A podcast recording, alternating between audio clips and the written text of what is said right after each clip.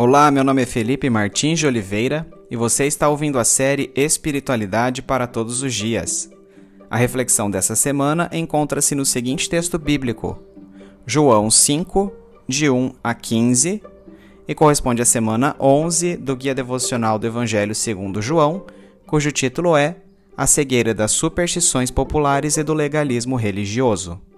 Vamos à leitura do texto bíblico. Algum tempo depois, Jesus subiu a Jerusalém para uma festa dos judeus. Há em Jerusalém, perto da Porta das Ovelhas, um tanque que em aramaico é chamado Betesda, tendo cinco entradas em volta. Ali costumava ficar grande número de pessoas doentes e inválidas, cegos, mancos e paralíticos. Eles esperavam um movimento nas águas. De vez em quando aparecia um anjo do Senhor e agitava as águas. O primeiro que entrasse no tanque depois de agitadas as águas era curado de qualquer doença que tivesse. Um dos que estavam ali era paralítico fazia 38 anos. Quando o viu deitado e soube que ele vivia naquele estado durante tanto tempo, Jesus lhe perguntou: Você quer ser curado? Disse o paralítico: Senhor, não tenho ninguém que me ajude a entrar no tanque quando a água é agitada. Enquanto estou tentando entrar, outro chega antes de mim. Então Jesus lhe disse: Levante-se, pegue sua maca e ande. Imediatamente o homem ficou curado, pegou a maca e começou a andar. Isso aconteceu num sábado, e por essa razão os judeus disseram ao homem que tinha sido curado: Hoje é sábado, não lhe é permitido carregar a maca. Mas ele respondeu: O homem que me curou me disse: Pegue sua maca e ande. Então lhe perguntaram: Quem é este homem que lhe mandou pegar a maca e andar? O homem que fora curado não tinha ideia de quem era ele, pois Jesus havia desaparecido no meio da multidão. Mais tarde, Jesus o encontrou no templo e lhe disse: Olhe, você está curado. Não volte a pecar, para que algo pior não lhe aconteça. O homem foi contar aos judeus que fora Jesus quem o tinha curado.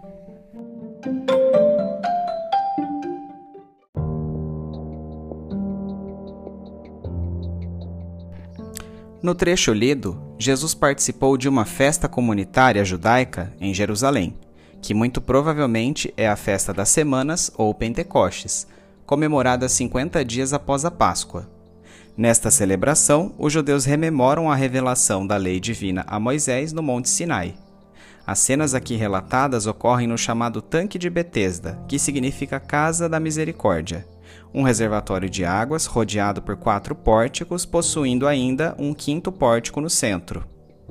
Os rituais de purificação tinham adquirido extrema importância na espiritualidade judaica após a volta do exílio babilônico, e para esta finalidade a presença de tanques de água era abundante. A causa direta do exílio havia sido a imoralidade da nação, que se rendera à idolatria. Com o retorno do povo à sua terra de origem, o receio de outra eventual impureza que levasse a um novo exílio fez com que rituais de purificação, outrora restritos aos sacerdotes no templo, fossem estendidos a todos ao redor da cidade de Jerusalém. Dessa forma, durante as festas, os judeus deviam passar por estes tanques e ali serem submetidos à imersão na água, para somente depois entrarem em Jerusalém. O tanque de Betesda tinha a reputação de um lugar de cura e por esse motivo era alvo de procura por diversas pessoas com deficiências, como cegos, mancos e paralíticos. Os indivíduos ali se agremiavam pela crença de que um anjo periodicamente agitava as águas, de maneira que receberia a cura a primeira pessoa que descesse ao tanque após o movimento das águas.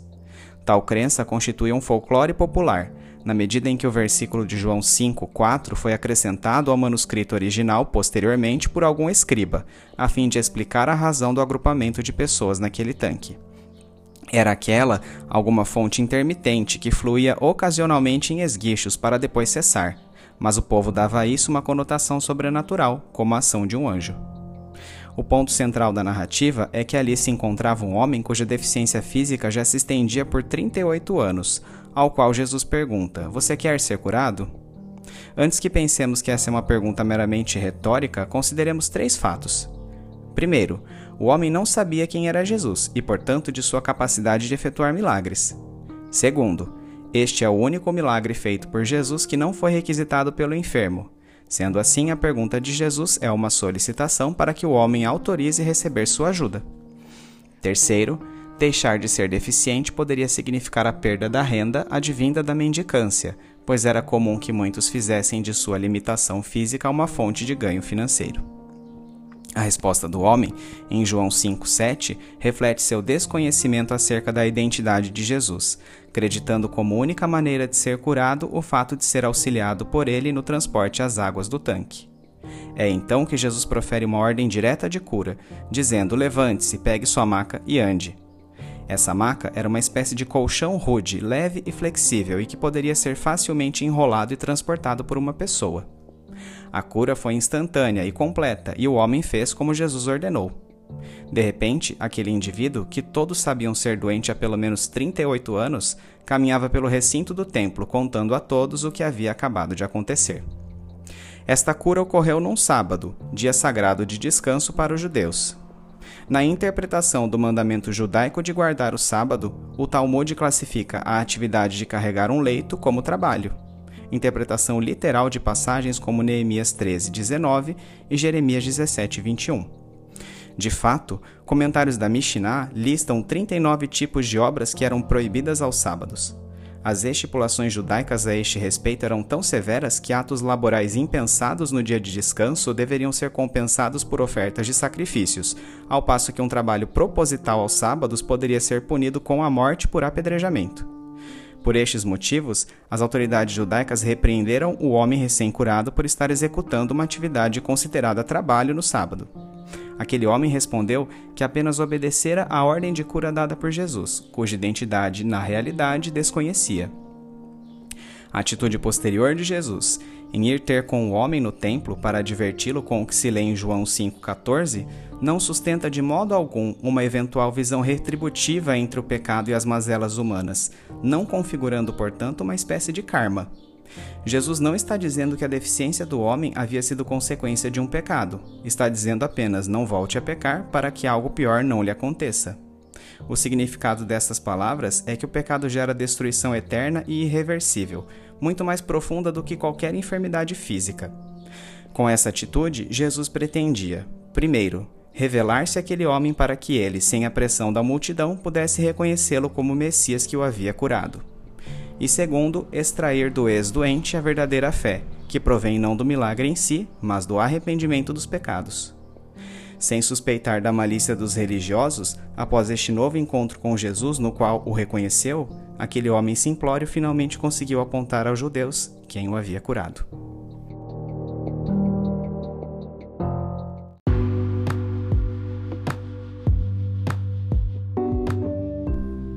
Aplicação prática.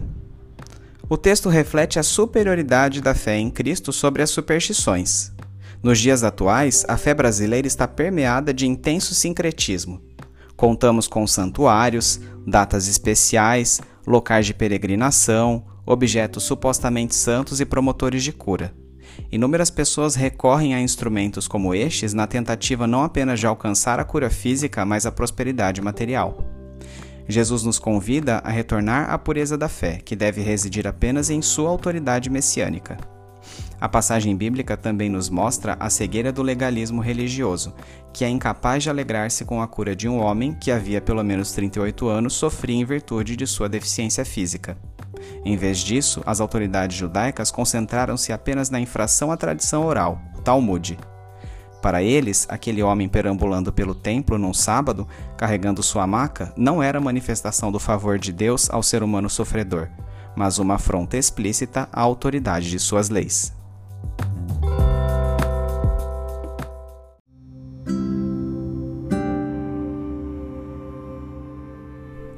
Trazendo da mente para o coração.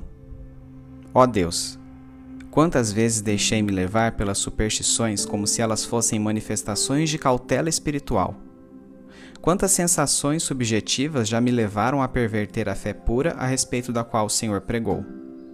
Quanto emocionalismo vazio! Quantas decisões absurdas já tomei baseado em arrepios na pele ou numa suposta paz no coração, esquecendo-me de que meu coração é enganoso e desesperadamente corrupto, e que, portanto, outra deve ser a referência para meu modo de agir. Estou farto da busca pelo extraordinário e percebo, com a clareza do dia que amanhece, que preciso de uma nova perspectiva. Preciso de uma nova espiritualidade que, em última análise, é a mesma de sempre, para que eu aprenda a contentar-me com o que Jesus fez, ao invés de ambiciosamente querer que ele faça mais e mais coisas de modo sobrenatural. Preciso parar de tentar manipular o Senhor com superstições, guarda de datas, busca por objetos sagrados ou observância de restrições alimentares. O Senhor é o Deus do universo. Como posso querer enganá-lo? Como ouso tentar impressioná-lo com o que faço ou deixo de fazer? Como fui capaz de achar que qualquer ínfima renúncia de minha parte seria superior ao sacrifício supremo da morte de Cristo, que na realidade já fez tudo o que devia ser feito? O dia torna-se ainda mais claro, assim como o meu entendimento. Meu coração deseja ardentemente que o Senhor me conceda a fé pura, centrada somente em Jesus Cristo. Retire de mim a influência de quaisquer supostos atalhos, complementos ou alternativas à fé verdadeira. Dê-me discernimento para não recair nas superstições que eu condicione cada ato cerimonial e tradição à sua pessoa apenas, e exclua de minhas práticas as atitudes que me impedem de contemplar o Senhor em sua totalidade. Que o Senhor me dê olhos capazes de enxergar mais de seus feitos e menos da reputação alheia, mais de sua misericórdia e menos de tradições humanas, mais de seu favor e menos das estúpidas regras religiosas. Que por este mesmo olhar eu seja capaz de aplicar seus princípios ao invés de concentrar-me no cumprimento de prescrições e que seu Espírito Santo constantemente me convença não apenas de que a religião me atrapalha de andar em seus caminhos, mas que ela é completamente oposta a eles. Pois no final das contas, a ilusão das superstições e da religião é exatamente a mesma. Oro em nome de Jesus. Amém.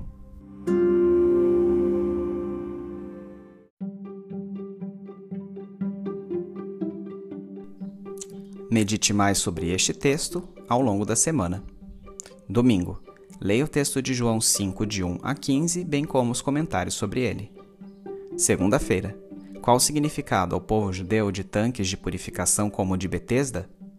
Terça-feira. Qual era o folclore popular associado ao tanque de Betesda? Quarta-feira. Quais as três implicações subjacentes à pergunta que Jesus faz ao homem deficiente em João 5, 6? Quinta-feira. Por que o fato de Jesus efetuar a cura deste homem num sábado foi motivo para tanta discórdia? Sexta-feira. Em que sentido a presença de locais de peregrinação e de santuários esvazia o real significado da fé cristã? Sábado. Quais as implicações práticas do texto de João 5, de 1 a 15 para a sua vida?